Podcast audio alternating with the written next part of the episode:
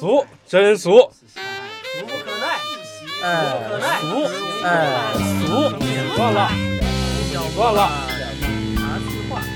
人食五谷，不可免俗。嬉笑怒骂，饮茶去话。各位好，欢迎光临俗人茶话铺。Hello，大家好，这里是由俗人集团冠名播出的俗人茶话铺，我是金掌柜。Hello，大家好，我是杨老师。大家好，是是是是，大家好，我是小舅儿。激动了没有，嗓子有点难受。啊！今天由于没有嘉宾，临时把吴老师抓来了。吴老师其实跟我们这个话题相关性非常高。最近有一个热点话题叫做“预制菜进校园”，引起了很多网友之间相互之间的骂战啊，有支持的，有反对的。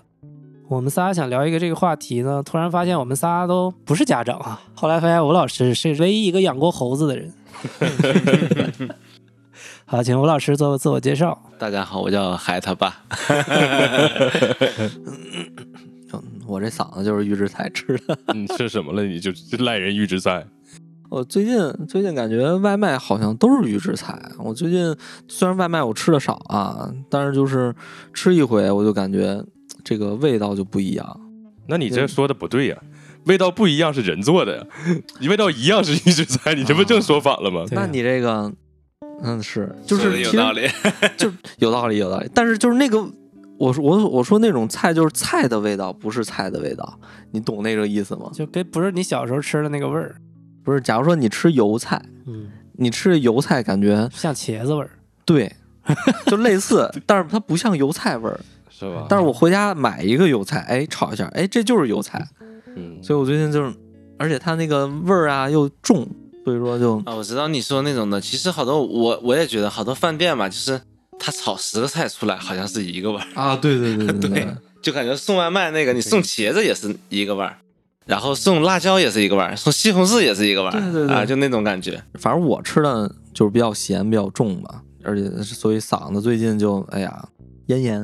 啊，你提到外卖，我就说一下我对这个外卖包括饮食的看法啊。我经常说一句话，就是这个店不做外卖我必吃，做外卖可不吃，只做外卖不可吃。这是我自己总结的一句话，就是说，如果这个店它只是只做外卖、嗯这种的，我就建议大家不要吃了。你也别，你可能也找不着这个店。如果这个店又做外卖又堂食，你可以去尝尝。但是如果这个店不做外卖，我建议大家一定要去吃。啊，这是我个人的一个对这个饮食的一个看法。对，因为对于作为饭店来讲，其实他根本就不想做外卖，他啊本质上心里边任何一个企业都不想做外卖，因为他扣点太高了。是吧原来是十八个点，后来涨到二十个点，好好像现在又涨了。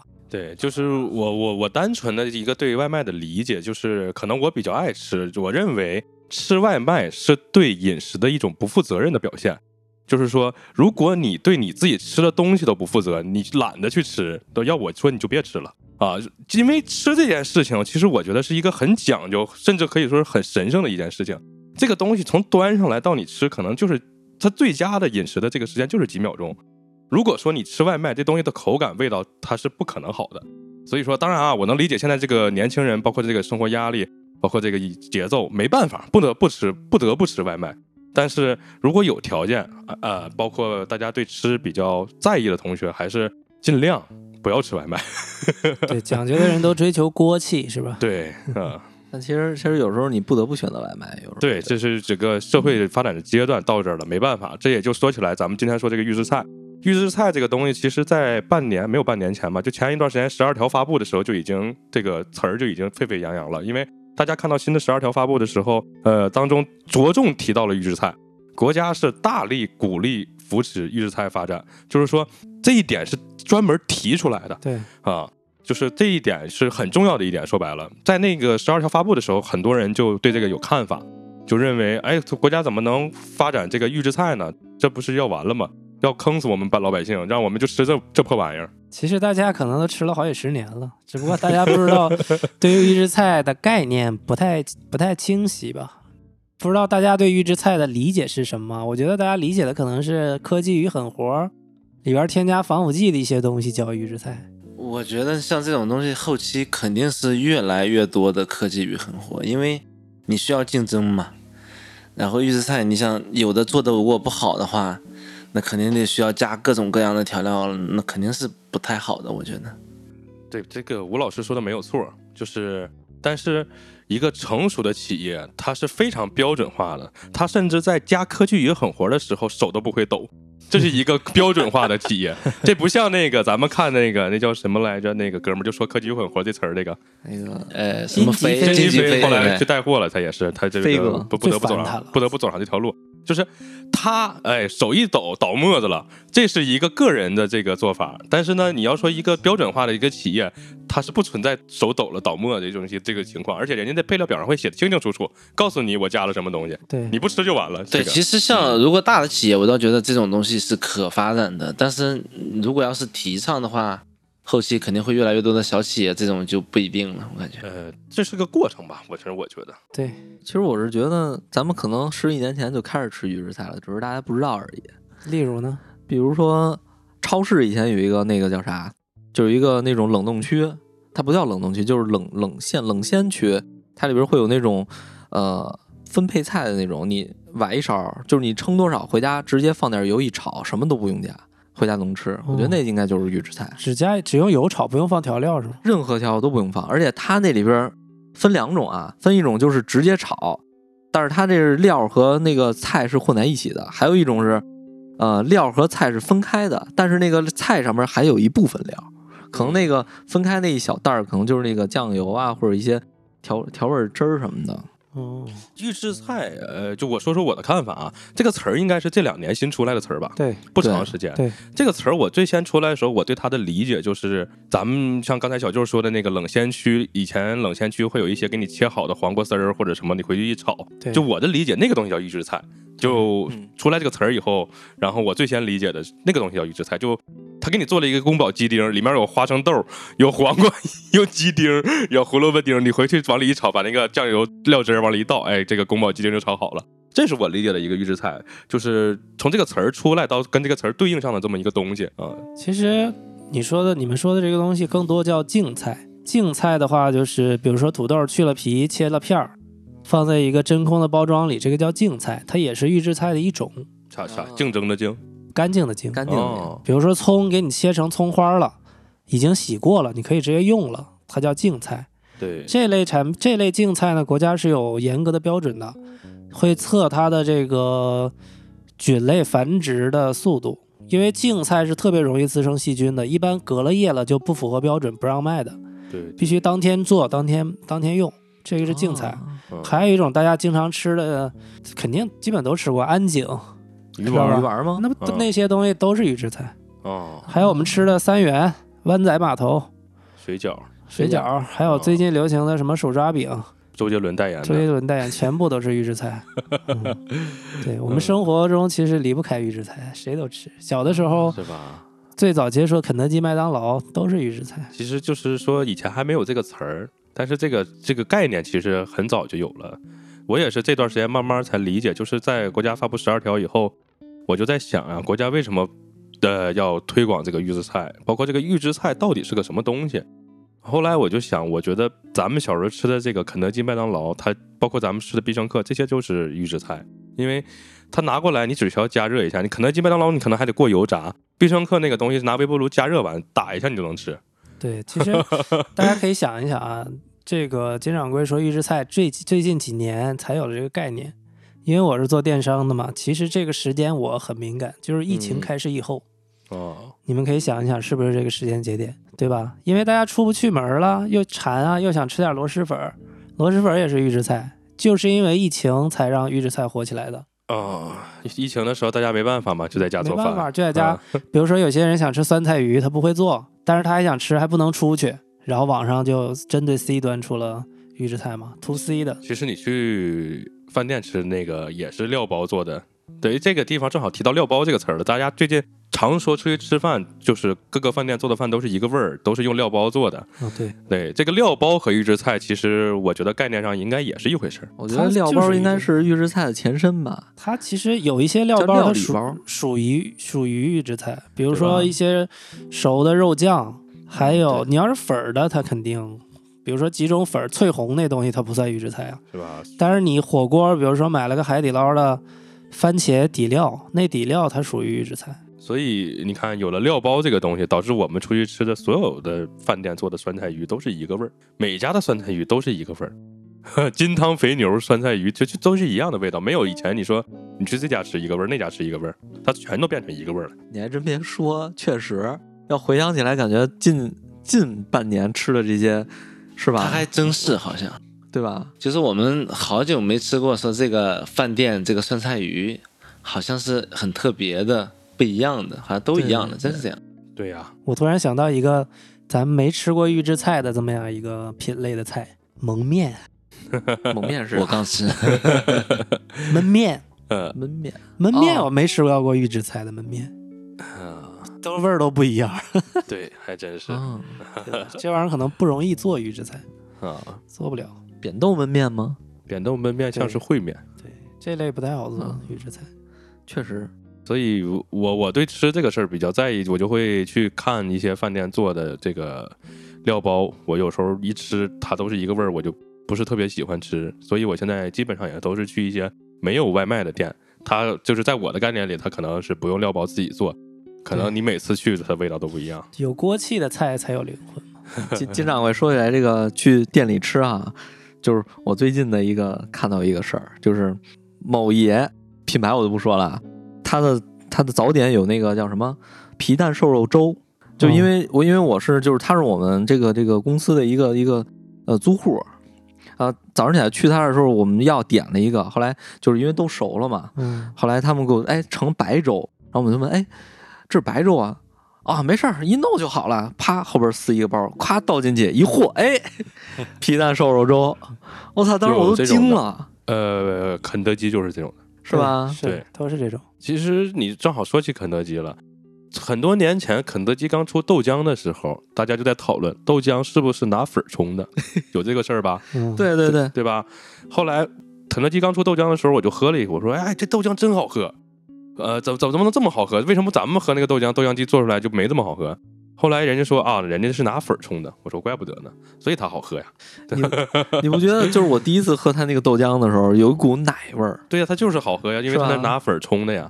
然后但是你普通的那种现现豆现磨豆浆，要不就是那种水，就感觉你水汤现在找一个现磨的豆浆，我感觉几乎没有了。咱们大家能买到的那个豆浆，都是放在那个小塑料杯里的那个小塑料杯，那个因为最近能放90我去那个清风包子去吃那个，都是一个机器，然后还给你打出来那个豆浆。啊，那不错了。我们最早的时候在那个学校的时候，它那个豆子现磨出来那个味道确实是很好喝的，是就是现就它那个豆子需要泡嘛，泡完了弄。对对对，因为我家卖过这个豆浆，它是一个有点像滚筒洗衣机里那种那种那玩意儿一个机器，把豆子放进去磨，一边出豆渣一边拿塑料袋接。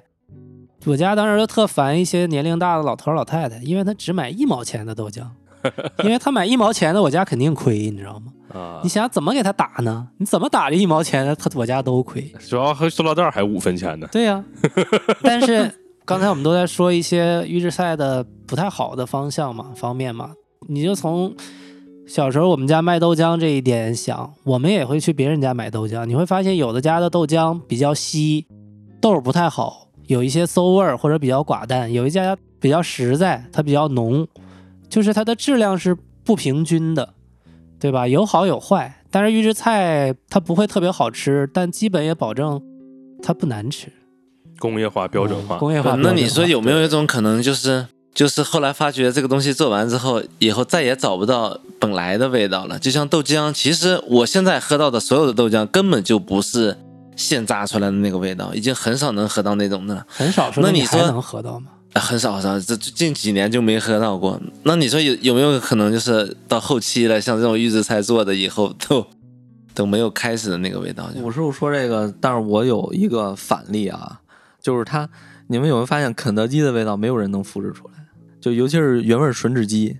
要说起来，它的预制菜，就是很多人都在说什么啊，有的那种大师傅一吃我就知道他怎么做的什么的。这么多年来没有一个，包括什么德克士啊，什么什么国产的一些什么汉堡啊，我觉得都不一样，就味道都没有达到这个。所以说，我觉得可能有一点预制菜它既然既然做了预制菜，它可能对自己的配方就有一种保护。这个就是工业化、标准化达到一定程度。对，如果说你像咱们刚开始说的，咱们吴老师说会有一些小作坊会往里加科技混合，没有节制的加，但是到一定程度以上以以后，就会出现像百胜的这种集团，中国也会有中国的百胜。这样的话，它就能做到这种呃非常高的工业化、标准化的这么一个标准，然后最终的结果就是大家能吃到中国的 KFC。啊就是我刚才说嘛，我就想为什么国家提倡这个十二条做预制菜，给我的第一的直观的感受就是，嗯，结合时事啊，就是我感觉。中国希望像俄罗斯一样做自己的 KFC，我第一反应就是，我第一反应是，就是俄罗斯被美国制裁了以后，不是 KFC 也退出了吗？然后对俄罗斯人就做做做自己的 KFC，中国现在也是这个想法，我觉得。这个我可以跟大家说一下，我们国家最近几年会大力的向全世界，一个是推广中国茶，一个是中医，这两个是我们国家很重视的，希望作为国粹去去向全世界推广的。因为我做了可能五六年茶，我跟小舅一起啊，就是之前的话，我们老板就讲过关于茶的这个问题，因为他要把茶做到工业化，他经常讲工业化才是一个行业往前发展的必经的很重要的一步。有很多人是反对的，说茶就是每种茶都不一样，这才是茶的魅力、茶的美呀。每一款茶、每一家的茶都不一样，但是这个门槛儿就太高，太太乱了，这个行业就会导致很多就菜鸟会越来越少，吸引对这个新人愿意尝试茶的新人的魅力会越来越低。你想想，一个金字塔的底座都没了，怎么会有发烧友呢？音乐是不是也是啊？你要如果让更多的人玩起来，更多的人喜欢，慢慢才会出来很多精英和大师。你的大家都天天给大家听交响音乐，别的音乐全切割了，那这东西可能更难出出大师吧。其实预制菜我觉得也是一样的嘛。我们国家像金掌柜说的，想做自己的 KFC，也想把中餐标准化，然后去在国外形成连锁品牌。再一个，推动它的工业化，也会让一些有锅气的。不开连锁店，类似于广州、广东、广东菜的那些小馆子，或者像日日本料理的一些烧鸟店，这种非常非常精品的店更突出出来，能让我们的中国菜能起到一个升华的作用吧。在国家提出这个推广预制菜以后，我就联想到了咱们现在一个做的还不错的品牌，就是咱们刚才说的那个南城香和和那个那个叫什么来着？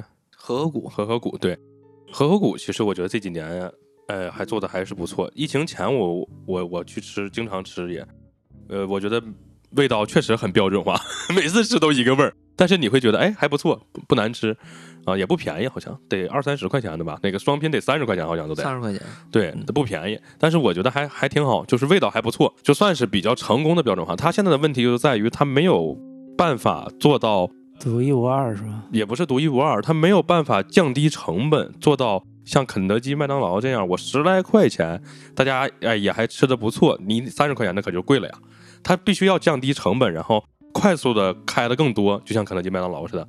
这这这个就是它的供应链才才行，才能便宜，才能成本才能降呀。所以它现在问题就出在三十块钱比吉野家，吉野家九块九呀。它虽然分量上吉野家可能少点儿，它吉野家双拼可能也得二十多，咱们对，但是人家那个就很成熟，然后价格肯定比和合谷要便宜。我个人觉得啊，因为我觉得那个我可能是只吃过和合谷双拼，我不知道别的便不便宜，忘了记不住了，别的是不是便宜点儿？别的也差不多，反正也没便宜到哪儿去。是吧？所以它现在还是贵。那我十来块钱，我吃个穷鬼套餐，一个汉堡，一杯可乐，一个派，我就穷人嘛，那我就穷吃个穷鬼套餐，我对付一下就行了。和合谷三十，我说实话吃不起呀。因为整个中国预制菜的规模还不够大，所以它成本降不下来。对，嗯而而且我是觉得，比如说肯德基这种，就是他们的他们的制作方式其实是相对来说简单的，但是中餐的制作方式会比他们复杂的很多。所以你要做预制菜的话，我觉得需要很大的投入去研发、去开发，所以我觉得成本很难下来。现在现在这个阶段，嗯，大家想的是，比如说和合谷，它的供应链儿是自己有一个中央厨房去炒它的这些预制菜，其实并不是。比如说和合谷有一道预制菜盖饭叫黑椒牛柳吧，它这个黑椒牛柳大概率不是自己的中央厨房生产的，它是找牛肉的供应商，他跟牛肉的供应商说，我要做黑椒牛柳的盖饭预制菜，你能不能给我供货预制菜的黑椒牛柳？它是找别人供应的，所以我们国家你要想降下来，一定是预制菜的规模达到一定程度，然后形成了很多这种特别优质、体量特别大的供应商。你想想，现在都没降下来，都得三十块钱。如果他用人工炒，那你不得四十五？不过说实话，在北京你吃顿饭到三十块钱也还好，毕竟你在呃王府井上班三十块钱就不算贵了，很便宜了已经。对，算便宜的了。所以通州二十来块钱能吃下来，对，也，但是和虎谷基本上都是一个价吧，也有点像肯德基、麦当劳似的，它都是一个价。哎说到这儿，其实我想起，好像是杨老师之前跟我说的，就是这个了解这个叫什么来着，萨莉亚这个品牌嘛，哦说这是为什么他们那么便宜，就是他们有自己的供应链，有自己的生产，就是生产基地，还有自己应该是有自己的种植园，我记得是，那便宜啊。所以它便宜。但是呢，如果像这样说，你找一个牛肉的供应商，问他能不能去做对这个，所以他们成本一下肯定就上来了。对啊，而且我我想起到就肯德基的那个机器，嗯为什么说原味吮指鸡这么好吃？因为他们的机器都是自己去生产的，他们有非常高的标准，比如说你这机器压力是多少，时间是多少，用油是多少，他们是一就是说所有的都是这个这叫固定的，你所以你的味道才会保持统一和好吃。所以如果要做到这一步的话，我觉得中国的预制菜也就是没问题了。那华莱士也不错呀，华莱士主要便宜，华莱士华莱士主打一个便宜，华莱士味道，我觉得真的没有肯德基好吃。那十五块钱仨汉堡，你还要啥味道呀？那那他有十五块钱仨汉堡，当然。不过我我觉得唯一能够跟肯德基相抗衡的就是老北京炸鸡，就那种店啊还行，其他都差点意思，真的。其实等到发展到一定规模了，我觉得做个肯德基这不是个什么难事儿。不是难事儿，对尽管我们可能做不出吮指原味鸡跟它一个样，但我们能做成德克士，我做出个脆皮手枪腿不就完事儿了吗？哎因为损脚趾，你每一个炸鸡品牌，它有一道能拿出来的，有一个特色就 OK 了。我不一定非得跟你，我非得把吮指原味鸡做成你那样，我不做你那个，我做别的嘛，对吧？啊现，在就可以了。有一个，现在有一个那叫谁？贾国龙的那个中国宝。中国宝，啊，啊，那个反正我最近还没吃。西贝的。老板，啊 他没少投，这个投了不少。他都这是做第二个项目了。他之前做过也是类似于一个黄了。中国宝，对，就是特别奇怪，叫叫啥来？之前那个我什么 Max 什么，呃忘了，在那个哪儿有，在那个三里屯儿，呃不是对对三里屯儿，呃是那个那个那个那个哪儿有，就是那个那世贸天阶后头，对，啊后来还开那儿还有一个他的西贝的酸奶，后来都黄了。这个我可以给吴老师讲一下，因为他的贾国龙是内蒙人，知道吧？西贝嗯老板，咱老乡哈，他想有一个目标是在中国干一个万家连锁的快餐品牌，他想在西贝以外。他一开始布布局了一个叫燕麦面，其实还是油面啊，黄了。后来做了一个类似于被子的一个东西，嗯，它这个叫什么膜？现在叫空气馍，之前叫啥忘了，不知道。忘了。它那个之前叫膜吧，嗯，定位咱们吃被子吧，都是早点，给你夹好，你边吃边走。它这个定位是现炒菜，有十十种左右的炒菜，比如说有炒牛柳啊、炒宫保鸡丁、炒鱼香肉丝，这个菜必须是现炒，饼必须是现烙。然后店的面积呢，基本在一二百平，特大，桌子就让班下上班族开在商场里。上班族比如说中午啊去那儿点，你说我点两个现烤的、现烙的饼。还得两个现炒的菜，现炒的菜还要夹在现烙的饼里。这太费时间了。但是说实话，贾国龙之前做这几个，明显感觉到他没下决心，就是他之前几个的投入加起来，可能跟这回这个中国宝差不多。中国宝他下了，真是下了这个死命令了，我感觉是投了不少钱，应该是。我看那哪儿，现在我见到的就得有四五家儿，我能见到你见到的四四五家是同一时间开业的，有很多已经租了半年到一年了，甚至都他一直在筹谋这个事儿。这一次我感觉他有点不成人变成人的意思，但 不看在人变成人，看在他这个决心的份上，我吃了一顿那天。好吃吗？我吃了一个嫩鸡蛋，嫩鸡蛋夹夹夹什么了？夹菜还夹什么玩意儿的一个馅儿的，还吃了一个老北京烤鸭馅儿，两个。老北京烤鸭吃完，我说，后来我女朋友就问我嘛，说那个怎么感觉不太像老北京？我说啊，那那那那不是牛肉馅儿，就是我没吃出来它是一个烤鸭馅儿。说实话，那个它是预制菜吗？还是啥？我感觉那个嫩蛋那个像是预制菜，哦，那个老北京烤鸭那个 我也说不上来，但是说实话，人那馍是不错啊，但是夹那馅儿，我感觉一般，而且你你想，如果说你正常吃饭，按咱们正常的饭量，你至少得吃俩嗯，啊。你吃俩的话，你就吃这个最便宜那个什么嫩鸡蛋，那个还是应该是嫩鸡蛋和那个和那个菜什么那种那个咸菜，忘了那个那个什么馅儿了，应该是那个那那个是素的嘛，那个素的就应该是个十有喝的吗？十几，有一个喝的，有一个有一个酸梅汤，哎，叫古法酸梅汤，那还挺好喝。没有像那个肉夹馍的那种鸡蛋什么汤、紫菜蛋花汤那种。送的，送了我一个那个古法酸梅汤，那还挺好喝，就有可能是那种人自己熬的，感觉奇奇怪怪的这玩意儿。哎，是有点奇怪，就主要它问题是不便宜，你要吃那个肉的，嗯，就得二十多了。我就一直不明白为什么一个饼里边夹点东西，你也不给人有坐下来理由喝的蛋花汤，就给个酸梅汤，非得坐在那儿吃呢？我不不拿着边走边吃呢。跟汉堡一样，拿着边走边走，其实也都中国宝了，那它不影响。但是它那个 logo 你看了吗？是一个 UF，特别搞笑。不过其实 其实最早的那个叫什么麦当劳的最第一家店，他们也不是是坐那儿吃的，其实他们就是一汽车快餐店，对，就嗯，所以速来德嘛，然后他们等于说是拿在那儿，就是拿让你一边走一边吃的。所以它那个嫩鸡蛋给我的感觉像是预制菜，就是有点像那个肯德基那个早点。肯德基早点不有一个什么嫩蛋什么什么堡吗？然后还有一个什么帕尼尼那个酥皮儿的，麦香猪柳蛋嘛，是吧？呃差不多就那种东西吧，我也记不住叫什么名儿。然后六块钱，如果你办那个卡，每天你可以去吃那个早点，呃，我觉得还挺合适，要比这个要比这个 中国宝要便宜很多。中国宝有点贵了，我觉得还是。但是你你想想啊，咱们现在这些预制菜的品牌，他们都会搞一些周几周几的活动。如果你就吃这个预制菜啊，从周一吃到周五，现在也不成问题吧？周一你去吃那个麦当劳，周一有活动麦当劳，周二我不知道，周三去吃必胜客，周四吃肯德基，周五你这周二和周五你不行挑一挑挑这个去吃点别的预制菜 也行。就普通人在这个上面，周二、周五吃那什么呀？吃河谷和南城江啊。对，就是这个普通人就吃预制菜，反正相对来说便宜，真还是便宜。就像我刚才说那种，你去人家自己做的还是贵。嗯，你发现没？刚才你们说的都是出去吃的预制菜，就是 B 端嘛，饭店他进了原料给你吃预制菜。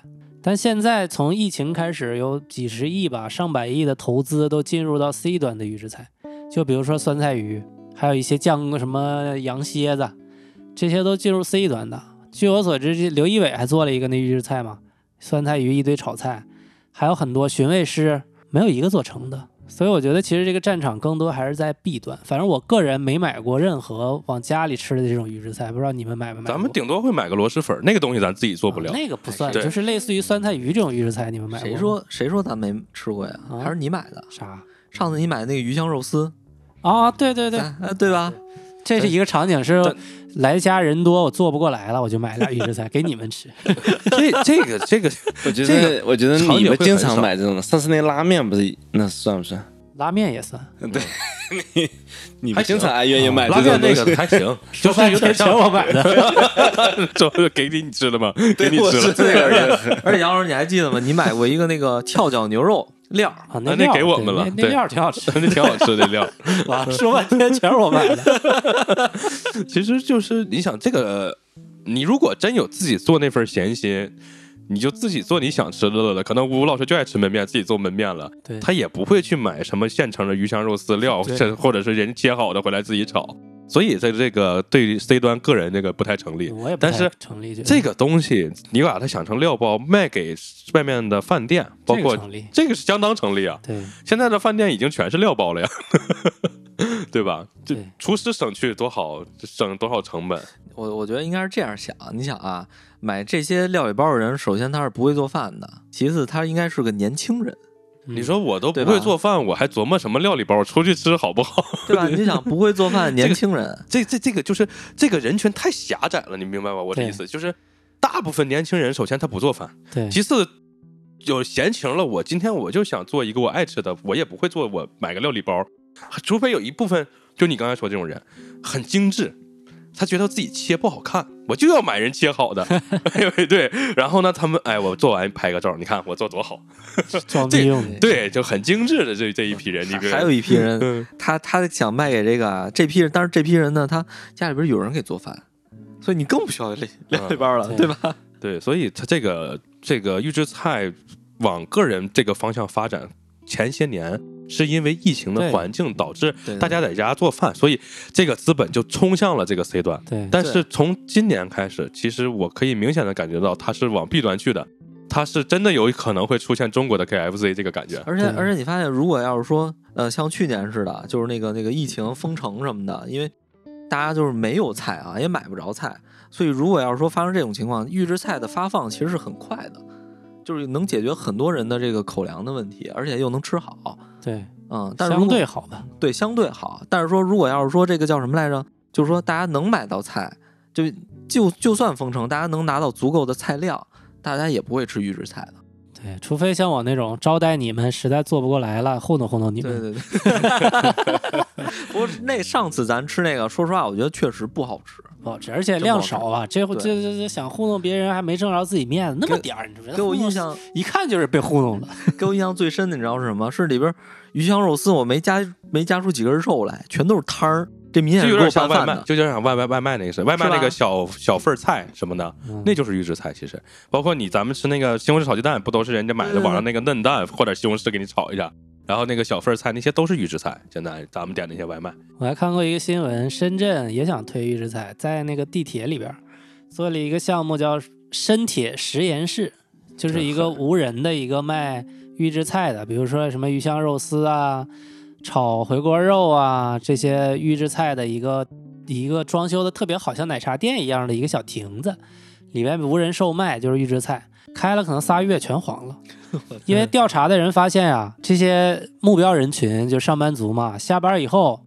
全在那个地铁旁边的商场里吃饭呢，他不买这预制菜，这就和金掌柜说的一样，嗯。下班你说上商场吃一口不好吗？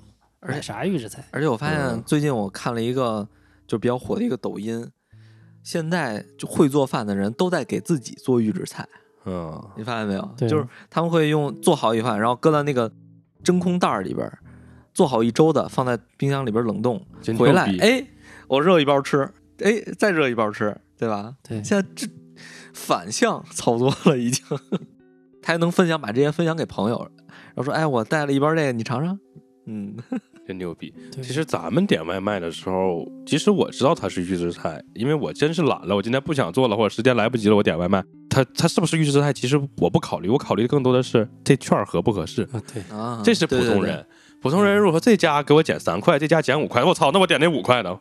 他是不是预制菜？他不会考虑。普通人考虑的是这个。当然，我也见过有一部分家长，就是我之前当老师的时候，一部分家长他们是不看券的。孩子打个比方，孩子今天就想吃炸鸡，那好，肯德基，肯德基有没有券他不考虑，他啪给你点一百块钱肯德基，够吃了吧？啊就行了。这是家长，只有家长会这么干，但是咱们不是家长，咱们在吃这个方面就是说。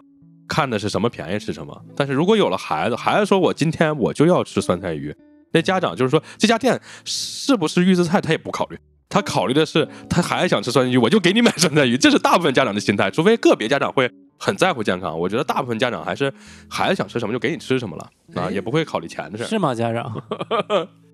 基本上就这样吧。你不像五加一会想吃这个什么意大利面，那我知道哪家是预制菜，不知道，反正就带他去找个意大利面吃呗。嗯，他也不会在意，他大部分家长他也不会在意他是不是预制菜或者健不健康，只有极少数人就是比较有一定的这个知识，然后有一比比较那个啥的在意的这个是少少数人。哎，那我就就不理解了哈，就是比如说五叔的孩子要吃意大利面，他自己去带自己孩子吃，他就不介意是不是预制菜。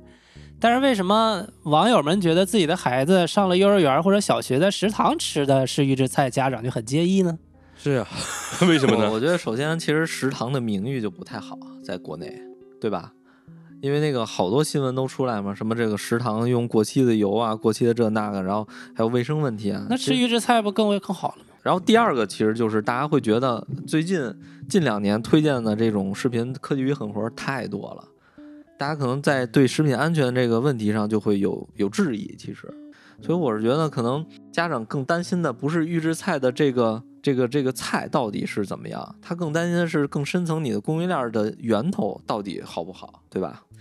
家长主要是他花钱了，他想要求你点儿，对吧？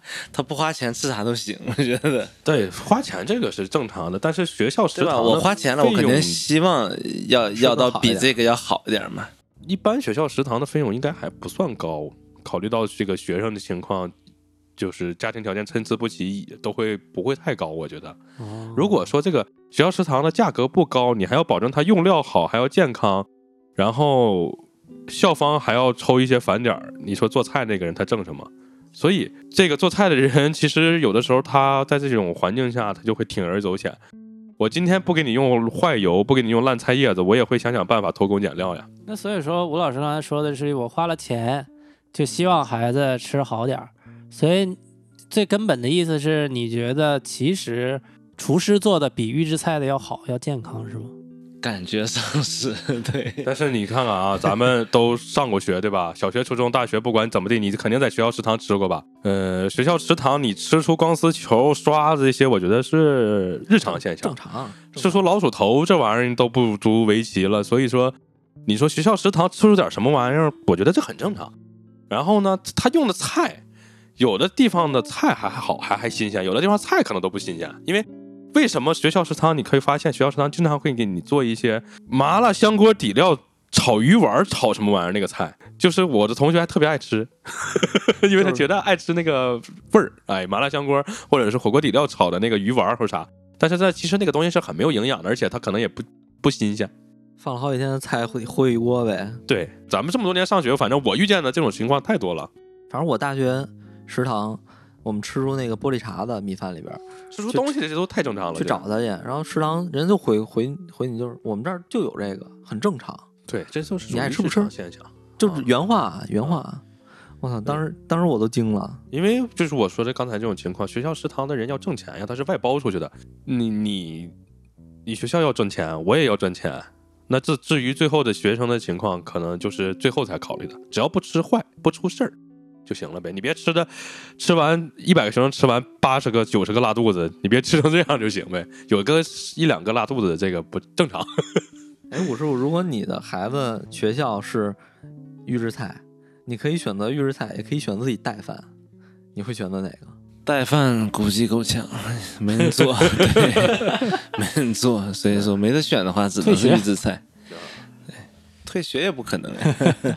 其实它这里面有一个，如果咱们理性的去看待这个问题啊，预制菜，咱这么说吧，现在打个比方，咱们全北京，哎，有一百家学校要订购这个预制菜，它可能有招标的，有三五家，可能这一百家最后分摊出去的是好几家公司在供。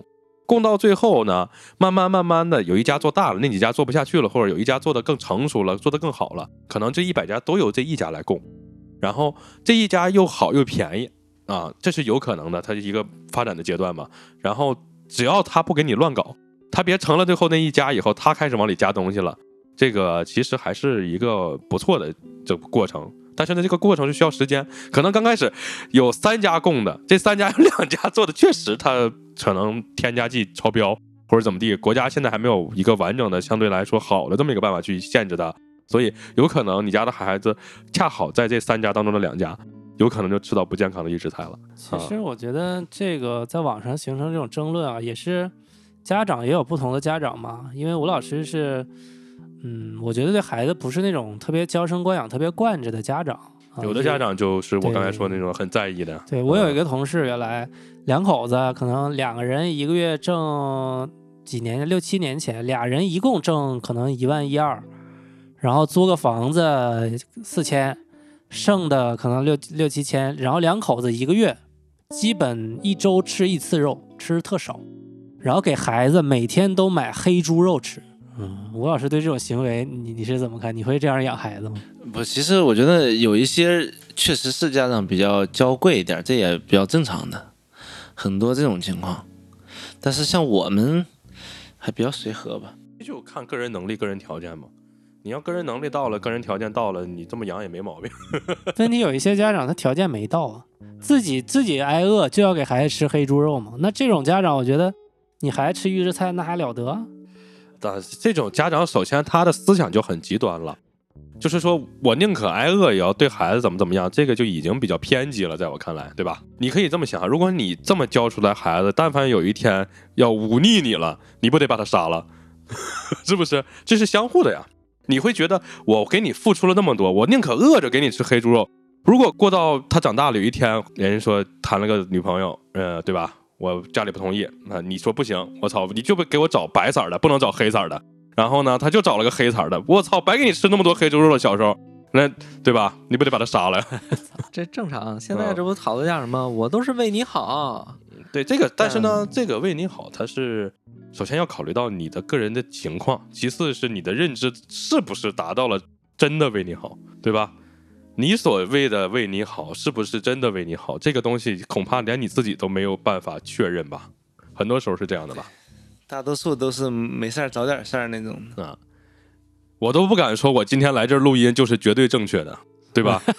谁敢说我今天来这儿录音就是绝对正确的？有可能我今天在家躺着的时候刮彩票，或者是看电视，我就中大奖了，中了两亿，对吧？所以这个东西没有办法，你你就能确定你真的为你家孩子好，就真的是好了。你这没有办法哲学问题，回家看看尼采什么萨特儿的。我没有办法决确定的这个东西。其实对于我来说，就是我是高中开始吃，就高中学校食堂开始是那种配送餐了，就是那种呃会一车拿一个保温箱，把那种做好的饭放在饭盒里边，然后给拉过来。反正好几次吧，我会吃到那种就是说稍微有一有一点变质的味道那种。所以说，如果我觉得说。呃，为为什么？呃，先先说为什么这样吧，因为学校没有能力去再给你多建一个呃厨房，他只能去外边采购这些饭。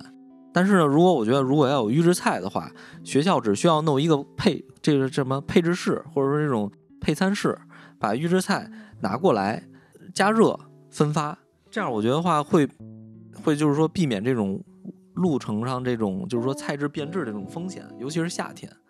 所以我觉得这样其实反倒预制菜其实是更好的一个方式，给孩给就是给这种没有食堂的学校。我能理解学校这个难处，学校的想法是我不求好，但不求过。所有的中国人都是这个想法，我不求好，但不求过。学校也是这样。我上学的时候，因为在东北上学嘛，一到冬天就会门口你就看食堂买好多好多大白菜。我们学校是统一采购的蔬菜，就是学校要给的一些食堂。这些各个商户统一配送菜和肉，这样他能确保你我给你的东西是我经过我手的，是没问题的。至于做出问题，那是你的事儿，或者说你你把这个东西放时间长了是你的事儿。但是我给你的是新鲜的，这算学校已经相对来说比较负责任的了。我觉得有的好多学校它是你自己买自己做，只要挣了赔了都是你的，反正你就给我固定的钱，我每年这个档口给你，你就要给我这么多钱。有好多学校是这样，你像我当时念的学校，我印象比较深嘛，因为。一到冬天，他放好多好多大白菜，就把学校门口、学校那个食堂门口都给堵住了。所以，我我后来我就看嘛，都是学校统一去采购的，这个还算是不错。我们学校当时我印象中啊，现在有的学校可能都已经就是全都是外包，全都外包，全都外包。出了事儿我找你，你你给孩子吃坏了是吧？你这个菜做的有问题是吧？好，明天这档口不租给你了啊，一般是这种情况。所以学校的想想法也是啥呢？出了事儿我。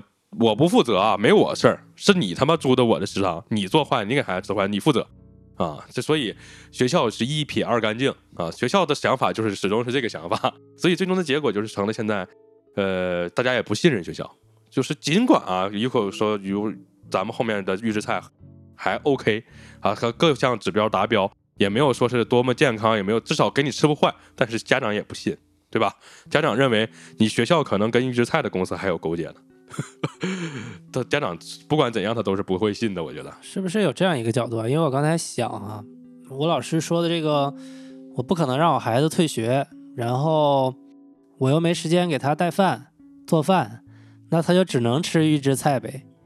这句话的这个心理是什么样的心理？是无奈，是不是也有一些这种伤感但又无奈的这种成分啊？因为我想了想，因为我们仨没孩子嘛。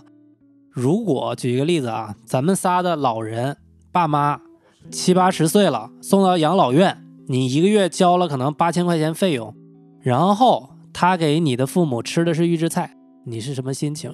因为我是从事相关行业的嘛，我的理性是觉得我很理智的知道吃预制菜没有问题，像小舅说的，如果冷链啊各种净菜手段做得好，没有任何问题。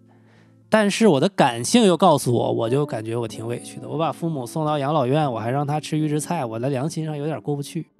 吴老师，所以刚才说那句话的时候，是是不是这种心情？还是你真的认为没关系？就是说你没得选择嘛。就也是心里边是不舒服。，当然你你你如果要是能自己做的这种的，肯定是好呀。所以说，为什么我问武师傅这个，你是选择自己给他带饭，还是选择吃学校的预制菜嘛？就如果你要有，我觉得武师傅如果要有第二个选择，他肯定会选第二个，他不会选择预制菜。那如果是你把你父母送住了养老院，你一个月交八千块钱，他吃的是预制菜，你是啥心情？首先我还能像咱们刚才那么理智的去讨论这件事儿吗？就是首先我我觉得我是不会给他们送到就是养老院这个，不不，不是 不是，咋就说现在送过去了？你怎么？就是已经送过去了。就是首先不送是为什么？是因为我就知道他们肯定会以后我父母要去，他们肯定会吃预制菜，所以说我是选择不让他们吃预制菜的这一这一批人。感觉还是跟刚才自己说的观点矛盾了。你还是不想吃预制菜呗？就是我有选择嘛，就是我有选择的话，我肯定不不会选。但是没有选择的话，我是希望，就是怎么说呢？是通过以以前送餐和现在送餐这一对比，我觉得我选择预制菜，那是因为我没有选择。但是我有选择的话，我还是选择自己。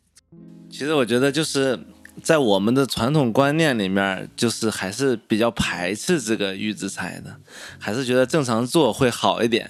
对，因为可能我们之前一直就是这么个模式。对中国人那种家庭观念，有一些可能感情的成分、感性的成分，还有中国人几千年来的这种东西在，是不是？但是有的时候你，确定你做的饭能比预制菜好吗？不是，我是觉得也不一定。我觉得我是有一种，我不知道大家是不是啊？我觉得中国人好多人都会有一种，我要把把这个命运掌握在我自己的手里。如果我也知道，如果预制菜它这个这个怎么说呢？我之前了解过啊，预制菜的运送途中，它的这个温度，它冷链要做的特别好，温度不能好像是不能超过零到六，对，不能有两三度的这种增长，如果有增长，里边就会变质，但是你吃不出来任何问题，因为它的味道，它是通过这个叫什么深度加工有的东西，是你吃不出来的，而且包括它是你制作的没问题，但是你的原料呢，比如说冷冻肉或者僵尸肉，你根本吃不吃不出来，而且还有菜的选择啊，有那种叫什么呃这种科技养殖的菜，就是那种无土无土栽培。现在很多很多地儿都用这种菜，它没有土壤的营养成分，它只给你打了营养素。这样的菜根本你吃到嘴里没有任何区别，但是没有任何营养。这个就是为什么，如果我要是选择的话，我喜欢自己做，是因为我会选择好的菜去给孩子去吃，或者给家里人去吃。但是如果我要没选择的话，我肯定会选择安全性相当相对高的预制菜，不会选选择那种啊中途还会变质变质率更大，或者说那个厨房特脏的那种管子或者这种。我觉得小舅刚才说的这个维度啊，还是预制菜这个事儿本身的这个一些呃层面的事儿。我想说的是，预制菜加引号，它的什么价值情绪这方面的事儿。我如果让我爸妈，我感觉住了养老院吃了预制菜，我感觉我有点不孝，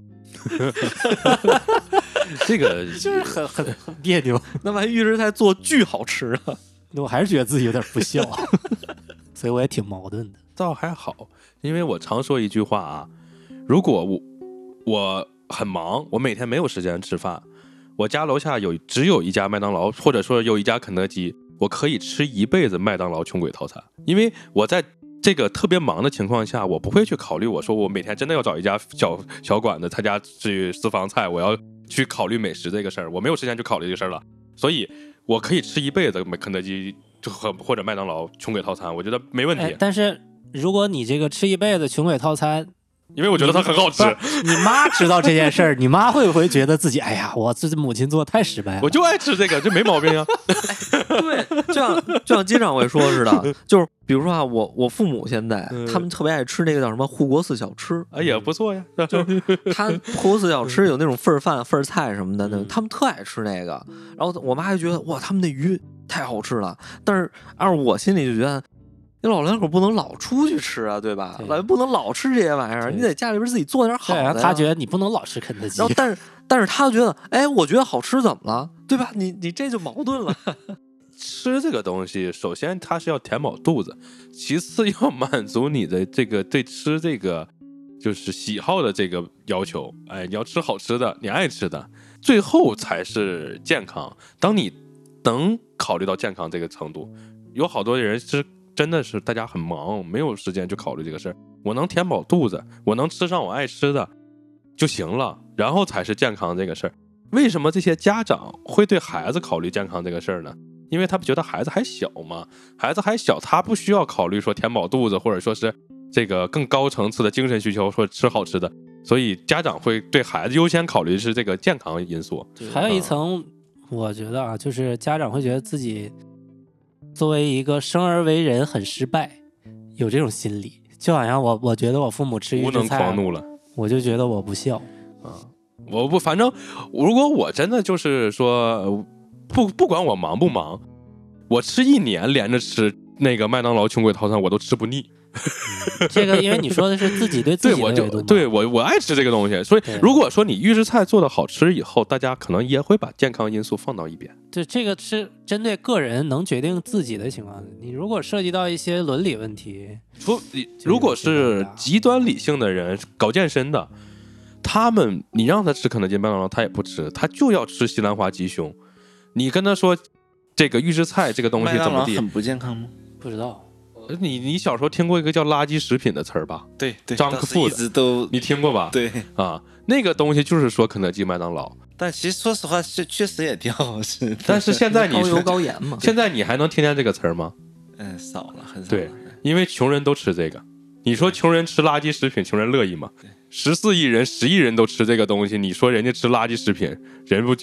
你说这玩意儿你不成李佳琦了吗？你这 这话要说出去，对吧？所以你听不见垃圾食品这个词儿了，嗯。现在你得考虑考虑自己这么多年努力了嘛。所以这就是，如果我有一天我跟你说，我操，你他妈就是吃垃圾食品啊！你你天天就吃垃圾食，你想想你到底努力没有？问题是大家都吃这个，为啥大家吃麦当劳？第一，它便宜；第二，还不错，能填饱肚子。不是说大家在，大家都没努力，主要是。不是说大家每个人都能吃起那个和合谷三十块钱双拼的，我只能吃起那个穷鬼套餐，我觉得还挺好吃就行了。哎，是大家都没努力嘛？吴老师说 没努力，大家都没努力。嗯，对。所以我觉得，如果预制菜正常的发展，按照这个现在的这个国家的推广力度正常的发展，到一定程度的推出一些品牌，有品牌价值，然后味道还不错，能站住脚。你别上来今天就翻车了，你你别上来今天就就 就不是大头娃娃，大头大头成人。你发没发现火锅现在已经没有那种小店儿了？就咱们以前的时候是有那种个人开的火锅店儿的。呃，只有重庆还是这样了。对，现在有你像在北京，基本上找不着一个个人的，基本上都是连锁的那种店儿。几乎都是连锁对这是正常的，食品这这包括这个，饭店都就我们以前大学的时候就有那种的，就是个人家的，也没什么牌子啊，反正也不知道是什么，然后对，但是是火锅，然后自己做的那种。你知道为啥就越来越少了吗？这种店都是被金掌柜他们弄黄了。上大学自己偷偷买肉揣怀里带进去吃，就点两盘菠菜，老板气死了。我们十个清水锅，我们十个大小伙子，最后花了一百块钱吃火锅。你都不慌吗？喝了一百多瓶啤酒呢。啊，好像还真喝酒了，算上酒、锅底和几盘菜吧，就这样花了一百块钱。我上大学的时候，就我那个室友出的主意。我那室友上当时就是奇人，他妈他爸离婚了，为了拿低保在一起过日子，所以聪明的中国人，我跟你说，尽管预制菜来了，他们也会想出办法的，预预制菜，预制菜在家总会想到办法的。但是这个东西你不可逆啊，国家的政策就是这个，要做自己的肯德基，这是我个人的理解啊。就因为我上学的时候在俄罗斯，呃，有一个叫当时啊，我那地儿还真没有肯德基，我那地儿有赛百味好像，然后还有一个叫 KFB，东西是这个，就是。呃，该 f 物还，哎呀，我我记不清了，该 f s，我我记不清了是 KFB 还是 KFC 了，反正就是俄语的 KFB，好像是就是自俄罗斯人自己的 KFC，但是那个但是是一个小店，不是不是现在俄罗斯那个连锁的，现在俄罗斯人不是自己开连锁的了吗？啊，叫什么我忘了。其实嗯，其实我我不知道你们有没有看过那种那个那个各国的军粮有没有看过？就没有，就是有一个有一个有有主播他们会买德国呀、美国呀、中国的这种军粮，就是随身包会给给大家就是说做评测。就中国的那个其实就是像什么什么炒饭，然后拿那个一个水水就是那种速热那种咔一弄，然后他吃，他说确实好吃，但是我觉得可能国家去发展这个也可能是想把这种东西就是说在民营的这个层面上再普及一下，因为他们确实说军用的这个军粮确实好吃，吃起来而且那种牛肉酱非常非常棒。但是这个咱们现在的这种就很不一样，咱们现在那种像那种速热的那种超市买的那种米都不是米，他们都是那种再合成的那种米，有没有发现？用面做的米，对他们应该是把嗯一些东西打成粉儿，然后用一种塑形的东西做成米粒儿的形状。原来是蒙面。对，所以说我觉得可能国家也会有想往这边方面发展，给大家就是说做一个未来的一个饮食上的一个保障，可能就是吃饱，先保证大家吃饱，然后又能吃好的这种方向。但是如果真的出现一个工业化标准化很好的一个企业，能囊括北京市上百家小学的这个中央厨房供应预制菜，呃，当然啊，不出问题是好的，出问题就是大问题。对，这个就会往这个方向发展。不出问题，保证健康没问题，它可以同时管控一百家学校食堂。但是如果说按照咱们现在的这个情况，这一百家食堂，一百家食堂的档口可能有一千个档口了，算下来，这一千个档口厨师可能有上万个，不止一个出事儿，关键是有很多个这个厨师呀、档口呀都会出事儿啊。但是呢，这个在就算再出事儿，它也只是一个小范围的，可能几家学校里头的卫食品卫生不是很安全，或者什么出现一小问题，但但不至于说像以后成了预制菜以后，那可是真要出事儿呢，就是一百家学校全出事儿，不出事儿就不出事儿，出事儿就是大事儿，当然，你说的这种情况，一旦出事儿，问题非常严重。非常严重。但是它出现这种问题的概率是非常非常低的。但是如果呃对非常非常低，如果而且如果能做到这个程度，其实单独一家学校和这个供应这预制菜的这个公司，其实很难能像现在这种有灰色收入呀或者怎么样，这这一个公司供应一百家。他其实说难听点，他不会屌你的一家学校，垄断了，对垄断，一是垄断，二是他不会跟你有什么太多的灰色收入。说我今天给你一只菜里面怎么地少放点东西，我多赚点，或者有回扣呀，或者有利益往来，这些就没有了。嗯，就是我正常给你供，啊，你给我这么多钱，正常供这么多钱，就是相对来说，呃，对这些这一批孩子整体上，如果不出事儿，那是一个好事儿。其实我认为，但是如果出事儿，可能就是跟当年三鹿奶奶粉是一样的，就是大事儿。那这种的不就厨师又得失业一部分了吗？现在厨师也拿料包作业，你也是厨师啊，你就现在饭店有这预制菜的话，那你一个比如幼儿园十个厨师，可能就需要五个就行了。三个。对呀、对，但是能淘汰不能说淘汰吧，就是逼的这些厨师的厨艺更好，然后改又逼一堆人改行，留下的顶尖的做的比预制菜还少的好的厨师，然后就开一个非连锁的，像日本餐厅或者是广东餐厅那样的一个小馆子，只能现在的厨做六桌。师不就是这么回事儿吗？现在现在厨师你去吃饭，为啥大家都一个味儿？因为他用料包，所有的厨师用的是，一样的料包，就有的时候你水平也一样。你不觉得这个他有的时候也不知道是好还是坏啊？就是我们之前就比如说做一个饭啊，可能这个料都是自己配的，或者怎么怎么样。现在你发现没有这个料包，已经不太会做这个菜了。对，其实我发现，其实这个这叫什么厨师，这个他可能慢慢的会变成一个这种稀有职业。这些能做真正做菜的人，他们叫厨师；剩下做料理包的人，其实他们就不叫厨师，叫美工，料理师，对设计和美工的区别嘛。对他们可能就是配菜师，也就是一个，这没有没有这个什么了，没有竞争力了，所以他们就淘汰掉呗，很正常。这玩意儿你去肯德基打完工，你也能做肯德基那些东西。嗯你只给你你就炸一下，对吧？对，接一下，做一下就完事儿了。那不黄焖鸡米饭必是这样吗？他们好像就是黄焖鸡米饭也是料包，对对，就料黄焖鸡也是包嘛。嗯，杨那个叫什么杨明宇，嗯，对吧他们都是统一配送的那种料包嘛。黄焖鸡饭还行，黄焖鸡米饭不贵，二十来块钱。嗯，麻辣沙皇四大中国传统小吃，年轻人最爱的麻辣烫、沙县、拉面，还有黄焖鸡。可能可能以后就会分基本上每周都在轮流的吃这些。对，我觉得可能以后就跟麻辣烫似的，分南南方麻辣烫、北方麻辣烫，就分这种两种就行了，预制菜嘛，对吧？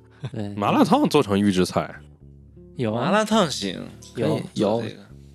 你记不记得上次那个鸭头都有预制的了吗？就这样。不，麻辣烫本身它也不需要你厨师做啥，本来你就是煮菜的，预不预制也不需要厨师呀。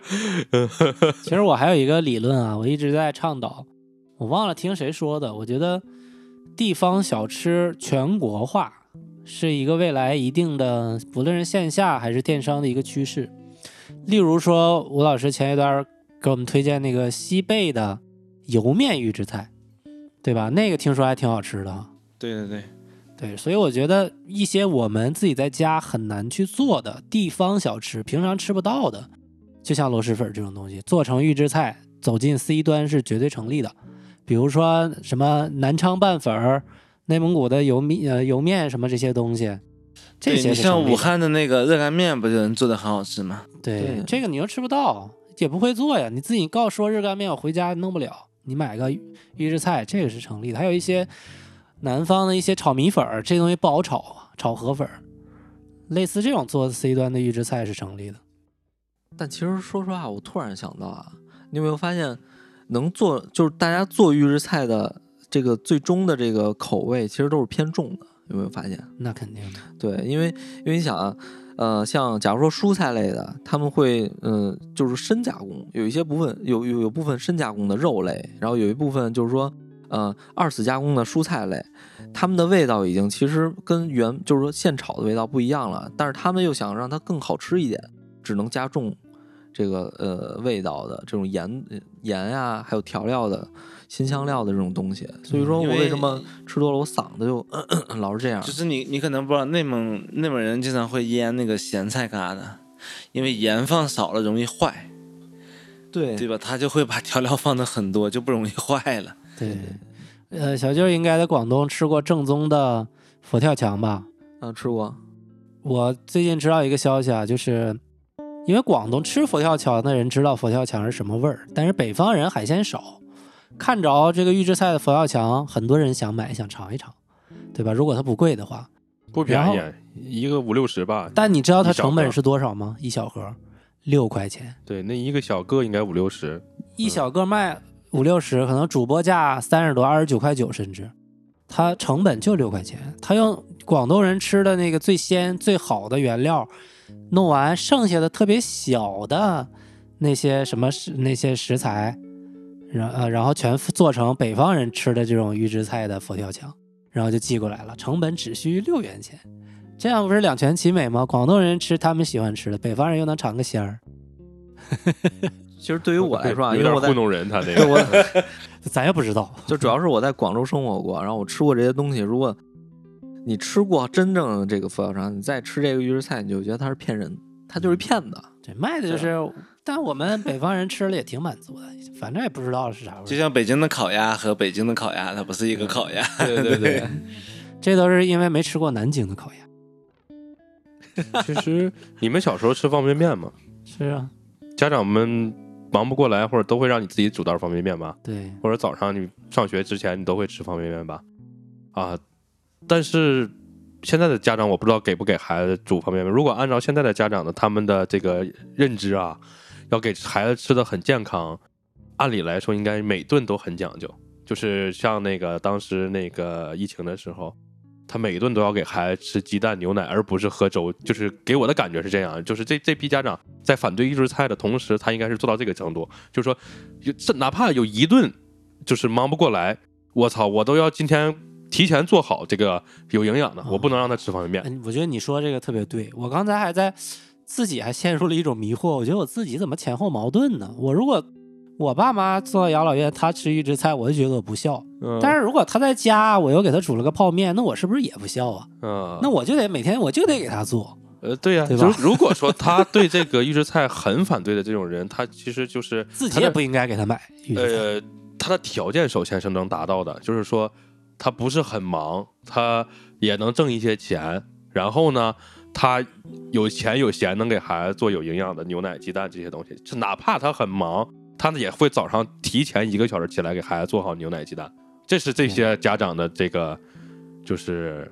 呃当然啊，这个可能随着这个科技的进步的发展，他的认知达到这个程度了。嗯我很在意这个事儿，食品健康啊，也还有一个就是，确实他条件达到了，这能挣出来这些钱。其实嗯金掌柜，我觉得你像你说这种，这个这叫什么，非常忙碌的家长，他们可能都不会去主动的了解孩子吃的到底是不是预制菜，因为他没有时间。那他就没有资格反对预制菜。对，因但是但是他都，我觉得这种人都不会发声，啊，对呀，对吧？嗯就像你说，可能他有条件，他才会说啊，为什么我孩子吃预制菜？但是那些没有条件的家长，他们根本就不会去了解到这些。我觉得这个吴吴老师刚才说的那句话就对，因为交了钱了，嗯核心在于这儿，交了钱了，我就得要求他吃的好点儿。啊交了钱就得有要求，对啊，自己花的钱呢，不能打自己脸。那你交了钱，你学校孩子吃预制菜的菜，跟你在外面买学校反而便宜了，你乐意不？就打个比方，同样你们今天吃的是西红柿炒鸡蛋预预制菜，嗯你去外面买，食堂里、超市里面卖二十，你给孩子交的钱是十五，这就该乐意了吧？乐意不？省钱了呗，就是。对呀、学校便宜了呀，因为它是统一配送的，然后那个供应链又好呀，然后最后学生们又便宜嘛，因为相当于学生嘛，对吧？你自己买的二十，学校就食堂就十五。你要是给孩子同样吃这个预制菜西红柿炒鸡蛋，你自己买就得花二十块钱。你学生孩子去学校吃十五，你看你吃不吃？你意思就是，反正自己也忍不住给孩子吃预制菜，那在学校吃预制菜比比自己给孩子吃预制菜便宜。那不行就给学校交点钱吃吧。思路清奇，不，这这就跟那个李佳琦是一个道理了。我不觉得我不孝了，我觉得我做的对，省钱了。你想想，如果你爸你妈住养老院，一个月八千块钱，你自己给他从外面买预制菜，一个月花一万，去不去养老院？哎呀，我在想，还得去是不是把我绕进去了？不是你这样，你得这样想，你去就是你去养老院，可能吃的是呃炒红炒炒小炒肉预制菜但是你在家是佛跳墙预制菜。其实如果他正常情况下，按照咱们的传统的食堂，人家统一配送做本身就便宜，尽管它变成预制菜，我觉得也比咱们从外面买便宜。那当然了，所以这个逻辑是通顺的，就是说，就以后如果真的朝那个方向发展，八成是这个情况。但其实你没发现，就是有的时候是我们主观认为的一个模式，就像是我们可能我自己吃方便，我觉得挺好吃，对但给孩子感觉哎这方面好像给孩子不营养，啊 但后来发觉我小的时候就经常吃方便面，为什么就不营养了呢？啊，现在孩子很喜欢吃方便面，因为科技进步了，时代发展了，你的观念也进步了呀。你可能你就会觉得孩子啊，有条件了，让他吃好的嘛，对吧？你去超市，你看超市有很多牛奶，咱们小时候喝牛奶了不地两块钱一袋儿吧，了不地了，那都是。两块钱已经很贵了。现在你看看超市，二十块钱的牛奶是很普通的吧，对吧？对就稀松平常的都是二十块钱，你还得挑那二十块钱，很多种，所以就是时代进步了嘛，你就会考虑让孩子吃的健康也好呀。嗯，这个倒没有错，这也是正常的。但是如果说真的学校食堂的预制菜又便宜了，比你自己买的还方便了，还好了，你就吃了呀，对不对？大部分人都吃，就是我刚才说的，像李佳琦的，你每笔卖七十九不买，我今天卖五十九，明天卖三十九，总有一天会有一波一大波人去买的，大家忍受不住这个诱惑。对你说这道理，就好像我们录那期 嗯土桥詹姆斯种苹果，对呀、我就一直有一个误区。我说土桥詹姆斯，我给你联系一期社交呃社区团购，然后从你家采货，嗯，两万哎多少吨呢？几吨？五六吨苹果，从你家买是多少钱？后来我发现别人社区团购从 贵，大包商那儿、水果批发商那儿买贵，我百思不得其解，我说啥原因呢？土桥詹姆斯说：“我如果不提前答应这个承包商以低价卖给他，我自己非要去卖一一斤一斤卖，我有可能还亏了呢。嗯，所以我就宁可低点价卖给这个承包商，哎然后人家稍微一点啊价，其实消费者还是便宜，可能就跟你这嗯说的一个道理。比如吴老师家以前也种这些农产品，是不是这样？你如果自己非得去市场卖，我不一定能卖出去，对呀、我就得卖贵点儿。但是有人提前给你包圆了，那他反而便宜点儿，便宜点儿，对呀、就是这个道理嘛。你散户和那个大宗客户的老逻辑嘛，嗯，对，这食堂也是。对呀、所以最终的结果，学校有可能啊，预制菜的结果会比学孩子吃食堂便宜。会比学校雇厨师做要便宜，而且照现在这个发展的前景来看，很大一很大可能性从一开始就便宜，为了让家长们接受。肯定便宜。你食堂嗯。你要弄的话，你肯定有厨师配菜师，这我们也去学校吃吧，对，便宜啊，外面都贵，出个套餐，穷鬼套餐，不说那家庭个套餐，给孩子交幼儿园费，一个月一年是咋交啊？幼儿园半年还是怎么交啊？一个月。季度呃月月交，按月交就是月交，比如说几千块钱，家长一周也可以两个父母来吃五次，这样家长愿不愿意？对，就不会有人说啥了吧？我我觉得去 就最后就家长也都去了嘛。去学校吃有点不太现实，毕竟得上班。你可以让孩子把晚上的带回来带回来。啊，可以给家长带回来，说给爸爸带点饭啊，这样大家就愿意，不会吵架了。对对对，还缓解了家庭矛盾，谁做饭的问题。孩子做，太牛逼了。嗯，只要便宜，我跟你说，没有卖不出去的。这是咱们当经常看到一个网友评论，对吧？我想起来那天杨老师说了一句话，就是核废水核废水排排海那天，说海鲜没法吃了。杨老师说一句：“只要够便宜我就吃。这句话是经常我们在网友就是各个地方评论都能见到的。你说这房子只要便宜就没有卖不出去的房子，对没错吧？这车只要你这个车便宜，二手车就没有卖不出去的一。块钱一瓶，我先来一百套。对呀、就是说你这个预制菜也好，只要便宜那就有人买；花西子也好，七十九，你只要便宜它就有人买，对，不就是这个逻辑吗？因为还是因为咱们穷嘛。其有大部分人没有说达到像我刚才说那种家长，哎，自己的条件呀，各方面允许去注重健康饮食，还有很多人他达不到这个情况呀。这些人，你说给他吃一个相对健康的预制菜，其实他们便宜，我觉得对他们来说是好事儿。我觉得，对，我想说这个跟我们比如说穷人吧，就说穷人哈，追求便宜和偶尔去追求一下真正的美味和健康，它是不冲突的嘛。对呀、对”我们平常比如说跟着自己的孩子去幼儿园和学校里吃五天饭，但是周六也想跟孩子去一个非连锁的，只有六个桌子的，有这种带自己身上的菌 群味道的特殊风味儿的一个炒菜馆儿，呃，吃上两天也这是不冲突嘛？这个说的比较有道理啊，就是我们常说的一个抛开剂量谈毒性是不讲道理的，就是你要是天天吃预制菜，这确实可能没营养，对你的身体不好。嗯，但是呢，你吃几天，你再换换口味，你你孩子在中午在学校吃了预制菜，你晚上回家你给人炒个正常菜，对吧？换个学校对吃，对，或者说你你你你别天天三餐你全是预制菜，这个确实是没有营养，对你身体有伤害的。但是这就跟你你说你一个人一天吃五吨西红柿，你肯定得暴毙，就是这个道理。中午去孩子学校吃，晚上带孩子去家家长食堂吃。对，所以说最终的结果就是大家你是不是不要不接受这个预制菜，你也不要完全接受，你就天天吃预制菜，你也得中毒，这哎肯定是。我想说一句特别诚恳的话，就是这事儿不可逆，别吵了，接受吧，你能怎么着啊？其实大部分还是好的，我觉得就像我刚才说那些穷人，对于他们来说能便宜，然后还能吃相对健康，你至少比地沟油强吧。就算再次，我觉得这个企业不至于说拿地沟油给你做吧。对对对对对，我觉得真真的是，嗯如果你要是把控好这个这个原料的采购，还有中途的这个这个运输，那肯定比那个些强啊，呃，这肯定至少比地沟油强，强多了，我觉得。嗯。但是你说咱们现在这个商家小买小店儿小。说难听点儿的那个，咱们说那麻辣沙皇这些小店子里头有没有用地 地沟油的？我觉得这是这都有可能呀，咱只不过不知道而已。哦，哎，我又想到一个特别引申层面的问题啊，为什么国家倡导这件事儿呢？嗯因为大家的收入，国家 GDP 增长放缓的很明显，对吧？嗯，你要想做精品的，这个物价要上涨，成本要变高，大家收入必须得提升。嗯，但是我们收入不增长的前提下，怎么维稳呢？就是做预制菜，让大家吃的成本降低就稳了。啊，不赚钱咱也不花钱嘛，对你至少不增不增高嘛 哎，那？至少这样，像你说的似的，我六块钱能吃佛跳墙，哎呀，非常不错啊。不，成本是六块，不可能让你六块吃。啊，对对，那那肯定嘛，那十块吃佛跳墙不不，物流费还得六块。啊，那十五块钱吃对，十五差不多。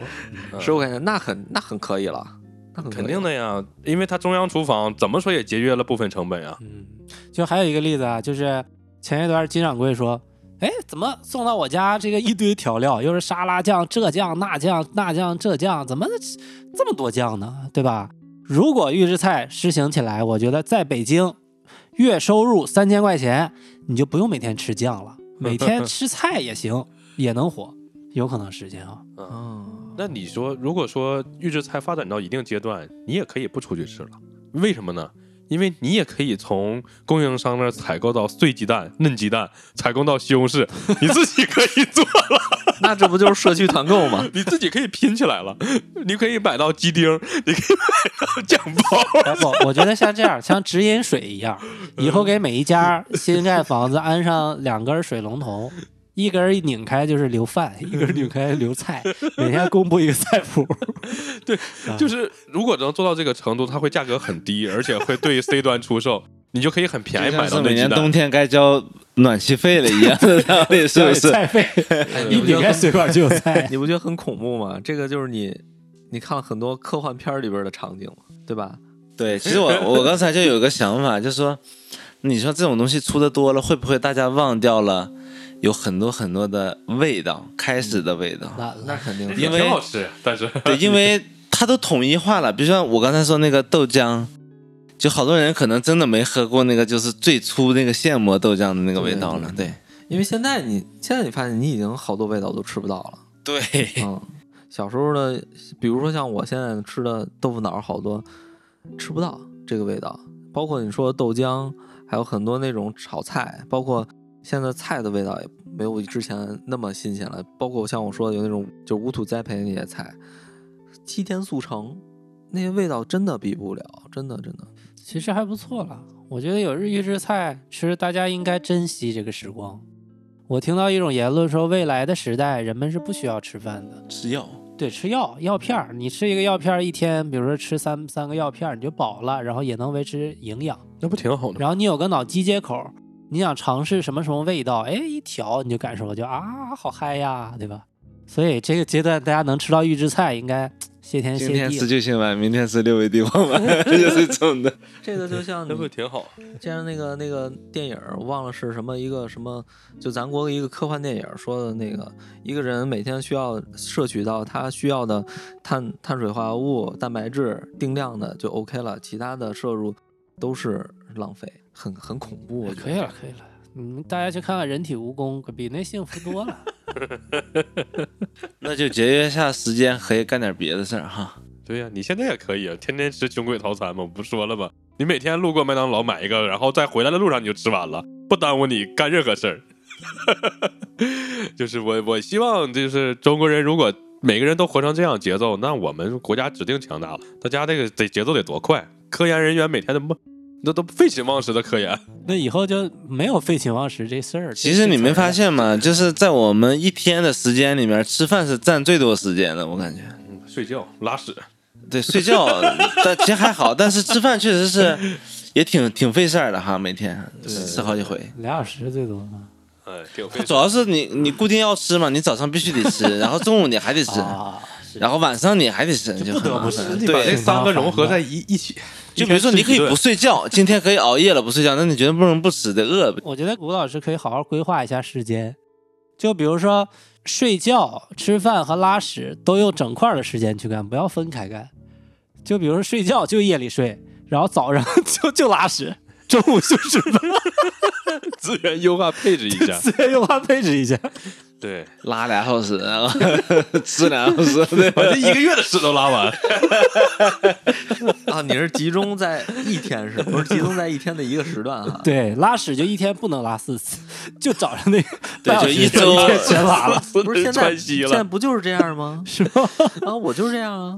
你再牛那你饭一天只能吃一次，吃三顿的量，只能吃。哦，你说哦，把饭不是，那是除了饭以外的话，我一般都是你如果把饭的时间优化了，你拉屎肯定也得优化。对你琢磨琢磨，练一练。从刚开始，你先从一天开始规划，然后后面一个月，后来一年，就一年我就吃三顿饭，再后来十年，这十年我就吃三顿饭，然后那个拉三次屎，你的时间就可以充分利用了。拉一次屎拉拉拉五天，对，最后你就成仙儿了，这这太牛逼了，这可以哈，啊，挺带劲。嗯，挺带劲。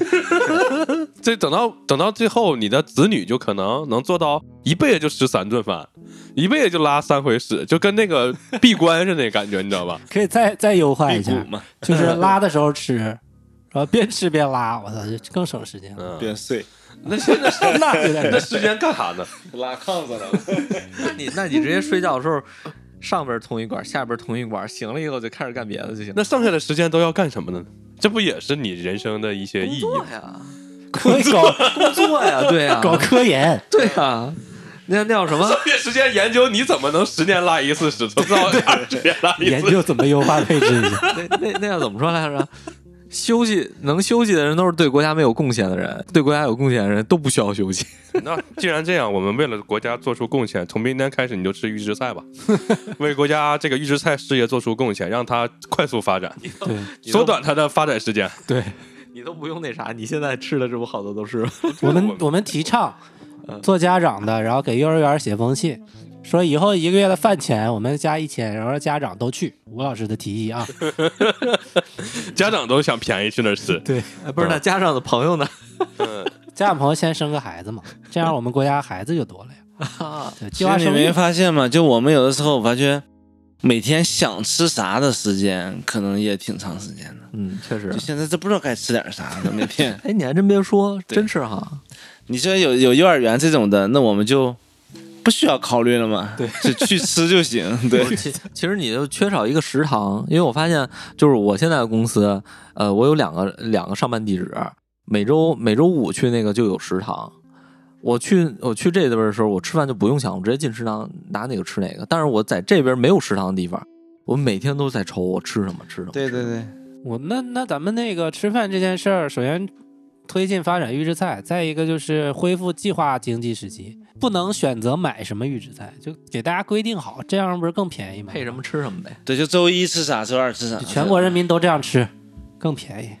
挺好，以后就不用问你今天吃啥了对，，不用不用大家。都吃的一样，知道吗？吃了吗您？吃了。这也行，挺好，省得浪费时间。可是我们要剩下来的时间都看到底要什么？干啥？对，规划呀，做规划，下周研究预制菜，研究预制菜。